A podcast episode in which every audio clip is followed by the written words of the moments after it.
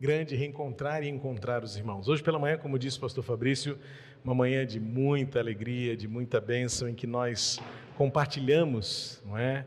Junto com a igreja, a igreja junto com a gente, os 28 anos de ordenação ao ministério pastoral. Dia 5 de fevereiro de 1994, uma tarde tão quente quanto o dia de hoje, Jane era minha namorada, eu me enrolei todo para falar dela no final do culto, porque eu eh, já tinha em mente o nosso noivado, algumas semanas logo a seguir, e aí eu fui apresentá-la como minha ex-futura namorada, quase noiva, coisa do nervosismo da hora, não é?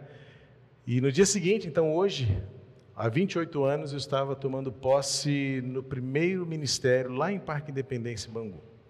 Nosso primeiro ministério juntos, celebrando a proclamação da palavra de Deus. E agora, junto com os irmãos, 15 anos. E hoje pela manhã, junto com a igreja, nós compartilhamos e celebramos a alegria desta oportunidade, desta data em que nós caminhamos juntos, cumprindo o chamado de Deus, o propósito de Deus para nós.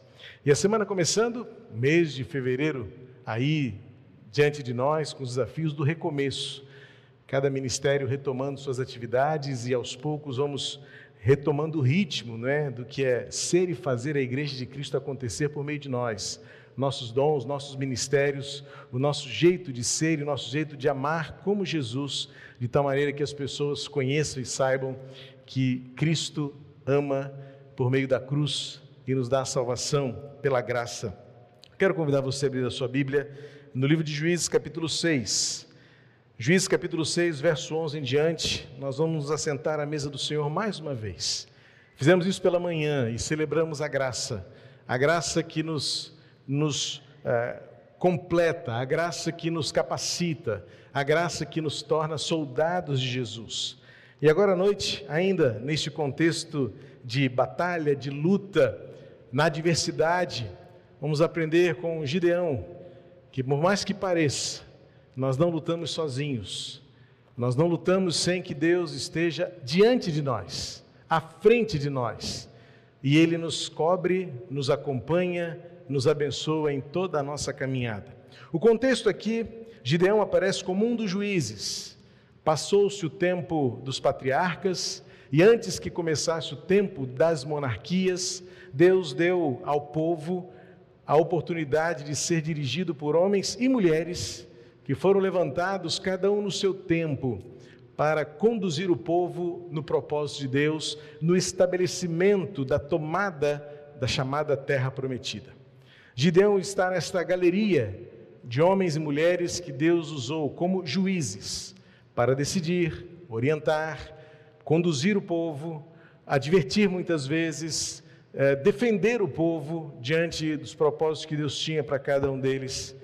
E nesta caminhada, Gideão, conhecido como aquele dos 300 valentes, tem no seu momento inicial da aparição um momento de crise em fé, um momento de despertamento, porque a adversidade, o sofrimento, as dores, as lutas que ele enfrentava trouxeram uma sensação de distanciamento, uma, uma, uma sensação de esquecimento uma confusão na sua vida, na sua percepção de mundo, de dia, de noite, confuso, perdido, escondido, ameaçado. Deus se apresenta para ele. E num diálogo intenso de descoberta, Gideão percebe-se acompanhado, cuidado, acolhido e fortalecido pelo Senhor. Não era ainda o tempo da batalha, não era ainda o tempo da luta, mas era o tempo da preparação era o tempo da revelação de que não lutamos sozinhos, de que não caminhamos sozinhos, de que Deus está conosco em toda esta trajetória. Nos momentos da adversidade, muitas vezes da escassez e até da destruição, o contexto aqui era um momento de destruição. Os amalequitas, os midianitas, os inimigos de Deus, especialmente os midianitas, que eram naquela época o povo mais forte, mais é, é, mais violento, dominava as terras que conquistava e devastava tudo e todos. E Gideão aparece nesse contexto aqui escondido, sentindo-se esquecido e abandonado. mas Deus o traz para o centro daquilo que Deus tinha para fazer. O improvável, o menor de todos. Deus o traz para o centro da obra e da tarefa que Deus tinha para Gideão. No livro de Juízes, capítulo 6, a partir do versículo 11, nós vamos aprender como Gideão descobriu que não estava sozinho. Parecia, podia até sentir-se só, mas seus olhos espirituais são abertos para perceber que não andamos sós, seja qual for a situação. Juízes capítulo 6, versículo 11 diz assim: Então o anjo do Senhor veio e sentou-se debaixo do carvalho de que está em Ofra, que pertencia a Joás, da família de Abiezer. Gideão, filho de Joás, estava malhando trigo no lagar para o pôr a salvo dos midianitas. Então o anjo do Senhor lhe apareceu e disse: O Senhor está com você, homem valente. Gideão respondeu: Ah, meu Senhor, se o Senhor Deus está conosco, por que nos aconteceu tudo isso? E então estas e onde estas onde estão todas as suas maravilhas que os nossos pais nos contaram? Eles disseram: O Senhor nos tirou do Egito Porém, agora o Senhor nos abandonou e nos entregou nas mãos do, dos midianitas. Então o Senhor se virou para Gideão e disse: Vá nessa força que você tem e livre Israel das mãos dos midianitas. Não é verdade que eu estou enviando você? Gideão respondeu: Ah, meu Senhor, como livrarei Israel? Eis que a minha família é a mais pobre em Manassés e eu sou o menor na casa de meu pai. Mas o Senhor disse: Já que eu estou ao seu lado, você derrotará os midianitas como se fosse um só homem. Já que eu estou ao seu lado, você derrotará os midianitas como se fossem um só homem. Note que o momento da vida de Gideão, como eu disse, era um momento de confusão. Há um detalhe aqui no texto muito interessante. Versículo 11 vai dizer que ele estava malhando o trigo, ou seja, separando as sementes da casca, limpando os ramos de trigo num lagar, que era o lugar onde prensavam-se as uvas para a produção de vinho. Então, a situação era tão drástica, tão escassa. Por certo, talvez as plantações estavam devastadas, não havia mais uh, uvas nas videiras, não havia mais colheita a ser feita. E só o que restou era aquele punhado de trigo e ele ali é, trocando as funções e escondido, diz o texto, embaixo de uma árvore, é, ameaçado, certamente assustado, amedrontado diante das situações do que os midianitas estavam colocando, diz o texto lá no versículo 5, que eles vinham como nuvens de gafanhotos e devoravam tudo. Levavam bois, todo tipo de gado, ovelhas, também maltratavam as pessoas, levavam escravos, escravas, roubava, devastava o povo. A tal ponto, diz o versículo 6, que o povo estava tão enfraquecido, o povo estava tão destruído, que clama ao Senhor, percebendo que não havia mais nada o que ser feito. É interessante como muitas vezes a gente precisa realmente chegar a esta constatação de que as nossas forças não serão suficientes. O texto sempre vai mostrar, e eu quero levar você para o versículo primeiro, para uma realidade que de alguma maneira nos faz experimentar esta sensação de abandono, ainda que ela não seja real, não é o fato, não é como Deus age.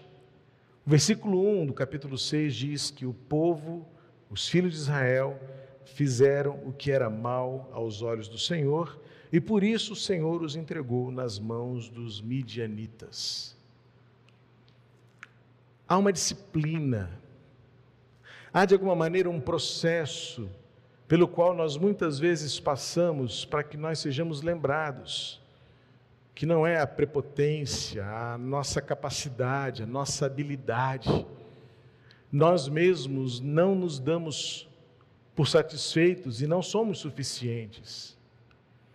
O texto não vai dizer exatamente o que o povo fez de, de específico, mas quando Deus levanta um profeta e diz, condena-os porque eles trocaram Deus, o seu Senhor, pelos deuses dos amorreus em cuja terra estão morando. Havia um pecado que aquele povo substituiu a pessoa do seu Criador, do seu Deus. E olha a história: que tirou-o do Egito para agora adorar os deuses daquelas terras que eles habitavam.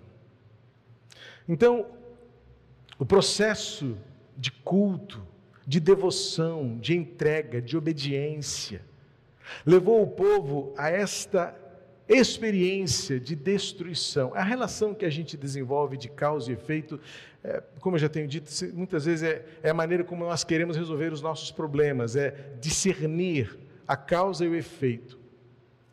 Para Gideão e o povo, Deus estava dando aqui a oportunidade deles saberem que existia uma razão objetiva pela qual o povo estava percebendo-se abandonado. O diálogo que o anjo tem com Gideão é: O Senhor está com você. Gideão responde: Está nada. E olha como Gideão é tão gente como eu e você somos. Se o Senhor estivesse comigo, por que isso estaria acontecendo? A humanidade sempre apresentou-se desta maneira diante dos seus dilemas e das suas lutas. Lembra das palavras de Marta quando Jesus chegou na sua casa e Lázaro já havia morrido? Qual foi a palavra de Marta? Se o Senhor estivesse aqui, nosso irmão não teria morrido. De alguma maneira, o nosso interior, a nossa consciência e a nossa espiritualidade, ela é pautada nesta relação de causa e efeito, e as evidências da presença de Deus, elas precisam no nosso no nosso entendimento sempre estarem atreladas ao processo da prosperidade, como uma evidência clara de que Deus está. E Gideão precisava aprender uma primeira verdade importante: Deus nunca havia abandonado o povo, o povo é que havia abandonado Deus. Deus nunca havia deixado de prover para o povo, o povo é que trocou Deus como a sua fonte de subsistência, de satisfação, e foi necessário, na soberania de Deus, permitir que o povo passasse por este deserto avassalador, por esta nuvem de gafanhoto que consumisse toda esta vaidade, todo este orgulho, toda esta prepotência do povo, achando que bastava-se a si mesmo para ser lembrado que não há outro Deus senão o Deus eterno, provedor. O profeta levanta-se e diz: Tudo isso vocês sabiam, mas vocês não deram ouvidos à voz do Senhor. Então o anjo se apresenta a Gideão e, como eu disse, traz Gideão para o centro deste recomeço. Mas Gideão, como muitos de nós, não se apercebe não se dá conta de que os acontecimentos não mudam quem Deus é. O anjo é taxativo em dizer: O Senhor está com você. Boa parte dos estudiosos não vê esta declaração como uma mera saudação de paz seja com você. Não, era a anunciação de que a presença de Deus é invariável e ela é infalível diante das circunstâncias. Não era uma saudação espiritual, de autoridade espiritual que o anjo tinha sobre Gideão naquele momento. Era uma declaração clara: Gideão, você não está sozinho. As circunstâncias trouxeram você para debaixo de uma árvore. As circunstâncias têm confundido você. A escassez tem feito com que você traga o trigo para malhar no lugar onde era para prensar as uvas, ou seja, a sua vida agora virou de cabeça para baixo. Mas observe, olhe, encontre, experimente, Deus está com você. E aí Gideão coloca para Deus a sua angústia. Gideão coloca para Deus a sua lógica. E a primeira questão que Gideão levanta é esta: se o Senhor está conosco. Gideão precisava de alguma forma evidenciar o seu sentimento de abandono, o seu sentimento de esquecimento. E uma coisa preciosa aqui, que para mim já é os insights da graça de Deus no contexto do Antigo Testamento, é que o anjo, ele segue em frente no seu propósito. Porque o versículo 14, ao invés de o anjo explicar para Gideão que Deus está, porque isso não era necessário fazer, Gideão já, Gideão já ouve do anjo a próxima etapa do plano, o próximo ciclo. O versículo 14 diz: vá nessa força que você tem e livre Israel das mãos dos midianitas. E aí ele completa com uma pergunta provocativa, uma pergunta constatatória. Diz o seguinte: não é verdade que eu estou enviando você? O que esta pergunta, não é verdade que eu estou enviando você, quer dizer para Gideão neste momento? Gideão, não é como você se sente e não é como você está. É o que eu posso e o que eu quero fazer a partir de agora por meio de você. E Gideão então coloca a sua segunda lógica, questionando o propósito de Deus. Versículo 15 ele vai dizer: Senhor, como eu vou livrar? E aí agora ele mostra as suas justificativas. A minha família é a mais pobre e eu sou o menor da casa de meu pai. Gideão sofria desta síndrome da pequenez, da síndrome da fraqueza, da síndrome da incapacidade, da síndrome da impotência. Agora, o que muitas vezes uma pregação equivocada hoje pode nos fazer pensar é que Deus vai transformar isso tudo que nós temos como debilidade, como impossibilidade, em homens, super-homens, superdotados, supercapazes. Mas note que o que o anjo disse é: vá nessa força. Que força é essa? Não é o seu braço, não é a sua capacidade. A história de Gideão, ela é a realidade de que Deus trabalha com os poucos. E o Evangelho veio mostrar isso de forma muito clara, porque o Evangelho, o reino, o Nazareno veio mostrar que Deus nunca esteve preocupado com as multidões ou com a quantidade. A beleza do Evangelho é que o último será o primeiro, e aquele que acha que é o primeiro será o último. No reino, a força está justamente na fraqueza, porque não depende de nós mesmos, é sempre a glória de Deus. A maior oferta é, menor, é menor, se ela representar todo o seu coração. A multidão se alimenta com o pouco, se o pouco for toda a inteireza do coração de um menino. E Gideão, já no Antigo Testamento, séculos e séculos e séculos antes, vai experimentar uma vitória consumada milagrosamente com apenas 300 contra um exército de mais de 10 mil. Em que Deus foi tirando, tirando, tirando os medrosos, os covardes, os, os, os, os, temi, os temerosos, os incapacitados, para ficarem apenas aqueles que estavam dispostos a verem o que Deus é poderoso e capaz para fazer. E quando a história se desenrola na, na épica batalha dos 300 homens de Gideão, Deus os confunde e faz com que eles nem precisassem praticamente entrar na batalha, porque Deus confundiu os inimigos. Então, que força é essa? Gideão precisava entender e converter a sua lógica de que as circunstâncias não mudam quem Deus é, e esta sensação equivocada de que estamos sozinhos em meio a esta luta de um mundo em trevas, de um mundo em escuridão, de um mundo injusto, de um mundo violento e que nós teríamos sido abandonados pelo Criador, Gideão nos ensina que Deus está presente sim. E que Ele nos levanta, não porque nós sejamos muito bons para fazermos o que nós fazemos, mas é porque Deus tem um propósito para nos usar e mostrar que a Sua presença nos faz seguir em frente.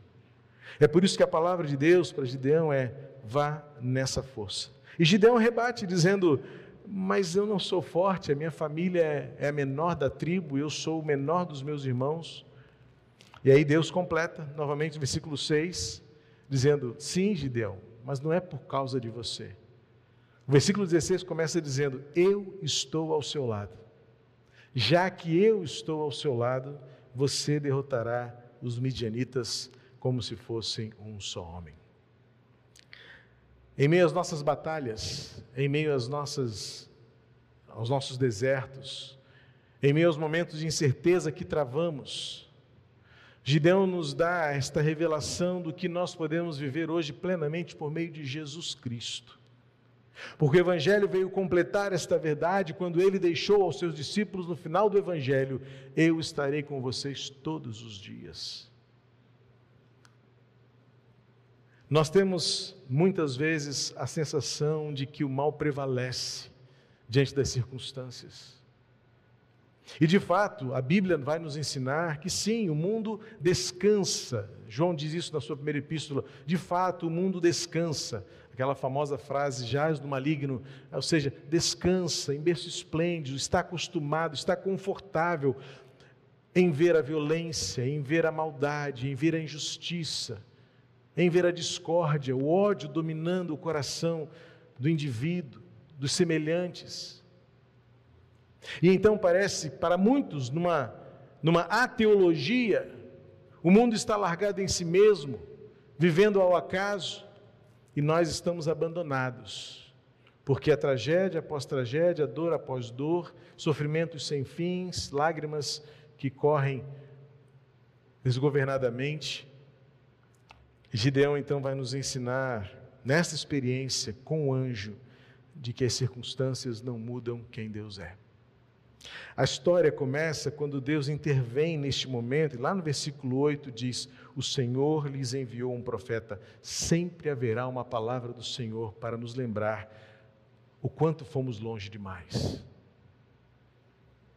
Mas como nós poderemos desfrutar da presença de Deus, saber que Ele está conosco, se nós não ouvimos o que Deus tem a nos falar, o que Ele fala conosco, o que Ele quer de nós?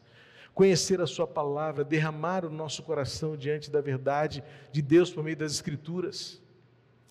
Deus não mais, como disse naquele tempo, mas hoje, pelo Espírito Santo que habita em nós, nos adverte do pecado, da justiça, condena-nos pelas vezes em que nós criamos outros ídolos diante de nós nos esquecemos de Deus nos momentos mais importantes da nossa caminhada.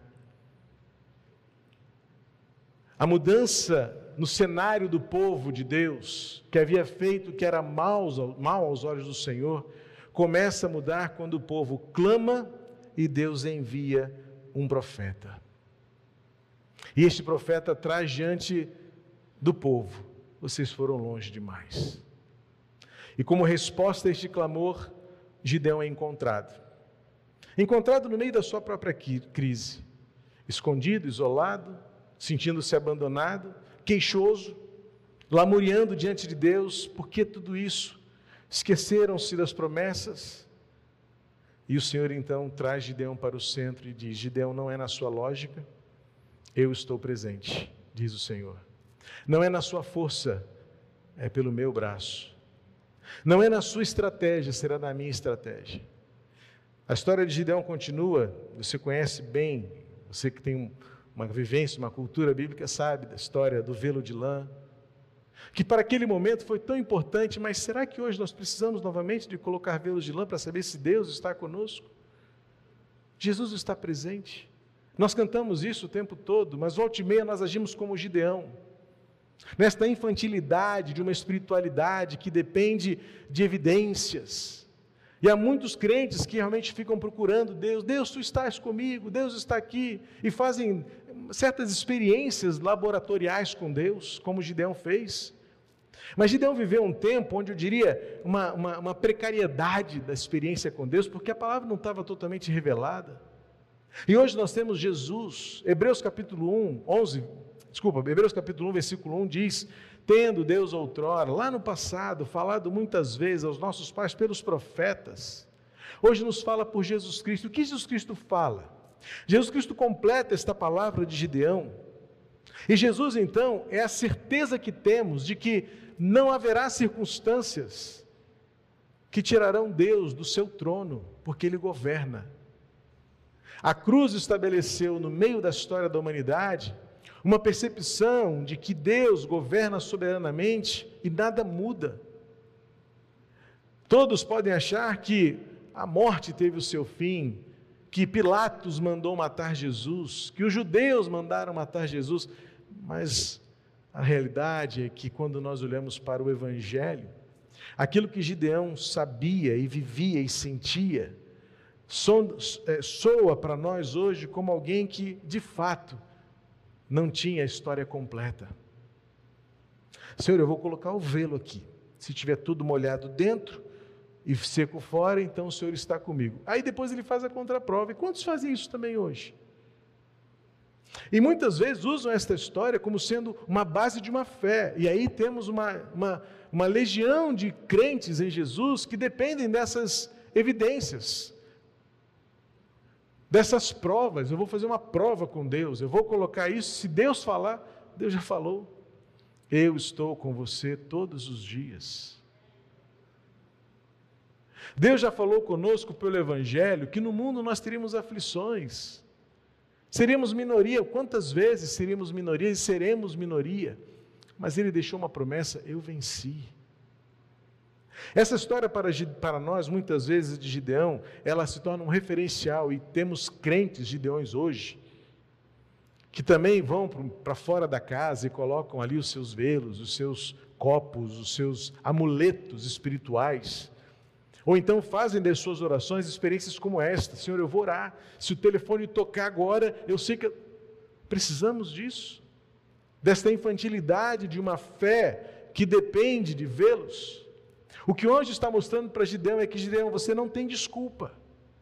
Eu estou com você, nunca deixei, nunca abandonei. Eu vou usar você, não é pela sua força. E Deus, na sua graça, vai respondendo a Gideão mas para no final da história, nós sabemos que hoje, aquilo que foi Gideão, um tipo de Cristo, que na sua improbabilidade, surpreendentemente, contraria a lógica e cumpre o propósito de Deus. Hoje temos Jesus, que está conosco todos os dias, que venceu a morte, que nos ama e que nos fará triunfantes não pelas nossas habilidades, mas justamente nas nossas debilidades, nas nossas imperfeições, Ele glorificará o Seu nome por meio daquilo que nós vivemos.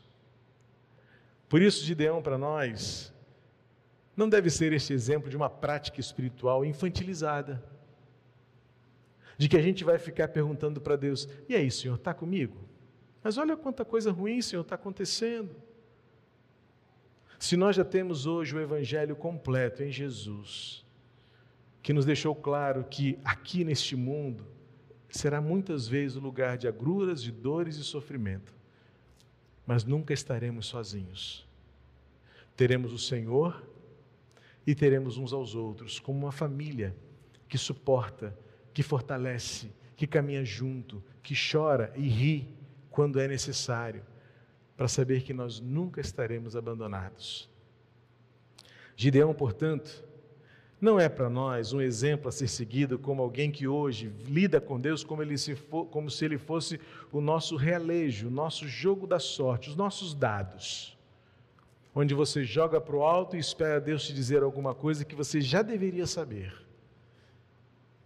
A vida que agrada ao Senhor, que obedece a Sua palavra, que sabe o que deve ser feito, a verdade que deve ser dita, a fé que deve ser mostrada, a resiliência diante das provações, a justiça aplicada nos seus relacionamentos e, no bojo de tudo isso, a certeza de que Ele está conosco e nunca nos abandonará, e de que temos uns aos outros, porque Ele morreu por todos nós na cruz. É isso que o Evangelho nos mostra. Eu desejo e sonho uma igreja que olha para Gideão e que não quer repetir os erros de Gideão, mas que olha para Gideão e agradece, porque hoje em Jesus nós não precisamos mais de velos de lã colocado lá fora no sereno. Não precisamos pedir a Deus para o telefone tocar, a, a campainha tocar, ir à igreja para o pastor falar, ouvir um cântico e dizer: Deus falou comigo. Porque hoje, se Jesus for tudo para você e Ele for o seu Senhor, se Ele assentar-se no seu coração, creia, você não precisará de mais nada. Você terá a paz que você precisa, a força que é necessária, o poder que te fortalece, porque a graça sempre bastará. A cruz de Cristo existe na história para que nós não precisemos mais de nada a não ser de Jesus. Todo o Antigo Testamento aponta para isso. E hoje, quando olhamos para Gideão, nós podemos viver esta mesma síndrome. Ah, Senhor, se o Senhor tivesse conosco. Ah, Senhor, por que tudo isso está acontecendo? Ah, Senhor, eu não sou forte o suficiente. e temos uma geração de crentes que nunca amadurecem, nunca avançam, nunca progridem, nunca testificam e testemunham do que a graça é poderosa para fazer. Mas se nós, diferentemente de Gideão, hoje, por Jesus, pudéssemos afirmar e reafirmar: o Senhor está comigo e nada muda isso. Eu sou fraco, mas é o poder dele que me fortalece. As batalhas são intensas, mas o Senhor irá pelejar por mim. E a vitória já foi determinada. No final, a cruz prevalecerá. A morte perdeu. A vida eterna é uma realidade. É por isso que nós somos poderosos para cantar diante da sepultura, mesmo quando a dor é tão profunda e dilacerante. É por isso que nós podemos triunfar, como diz o apóstolo Paulo, porque nós num cortejo somos levados como cativos em Jesus. E não, há, não haverá batalha que ele não tenha vencido e não terá vencido, porque nós já temos o final da história. O livro do Apocalipse vai contar que no final, o cordeiro assenta-se à mesa e diz: Eu venci tudo. Quando eu lembro de Gideão nesse texto, eu peço a Deus que nunca me permita duvidar da presença dele, porque eu tenho Jesus. Quando eu olho para Gideão, eu peço a Deus que nunca me permita sentir-me tão fraco que eu não possa ser usado por ele para seguir em frente. E quando eu olho para Gideão nesse texto, eu peço a Deus, Senhor, que eu nunca precise colocar velos de lã no sereno, porque hoje Jesus me satisfaz. Nós vamos sentar à mesa do Senhor mais uma vez. E assim como Gideão serve-nos como um exemplo, como uma referência do que Cristo realizou por completo no nosso viver, eu quero que você nesta noite também assente-se à mesa comigo para glorificar ao Deus que está sempre presente, a força que vem dele sempre, aos propósitos que ele tem para nós e a vitória que já está garantida por Jesus. Baixe seus, sua cabeça, feche seus olhos, vamos orar. Senhor, nós iremos assentar-nos à mesa contigo agora, para celebrar o memorial daquilo que Cristo fez por nós na cruz. Obrigado porque o teu amor revelado na cruz completou tudo aquilo que no Antigo Testamento estava por terminar. Obrigado porque nós temos no Antigo Testamento esta apresentação, ainda em pedaços, daquilo que Cristo fez e veio fazer por completo.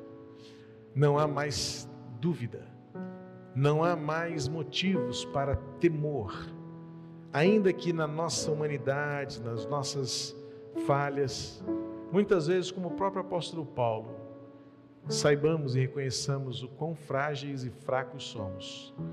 Mas como ele mesmo diz aos Coríntios, tudo isso é para que a glória fosse tua e não nossa. Obrigado, Senhor, porque quando olhamos para Gideão, nós podemos aprender que não há dúvidas de que tu estás conosco. Não há dúvida de que em Jesus temos o poder que nos aperfeiçoa e nos fortalece. E de que em Jesus temos a revelação plena de que Ele estará conosco até o fim. Porque existe uma cruz na nossa vida, uma cruz na nossa história. Graças te damos porque o Senhor nos amaste de tal modo que chegamos até aqui. E nos amarás até o fim, de tal modo que também chegaremos até o fim. Glorifica o teu nome, portanto, nesta hora em nós, sentados à mesa uns com os outros, acolhidos e recebidos por Jesus, que morreu na cruz por nós, e que é a certeza que temos de que o Senhor estás conosco de que a força e o poder que há no teu nome nos conduzirá a todo o campo de batalha, de tal modo que o, seu, o teu nome será glorificado em nós. E que já temos a certeza de que o último capítulo está determinado. A morte foi tragada pela vitória de Cristo, o Senhor. É em nome dele que nós oramos. Amém.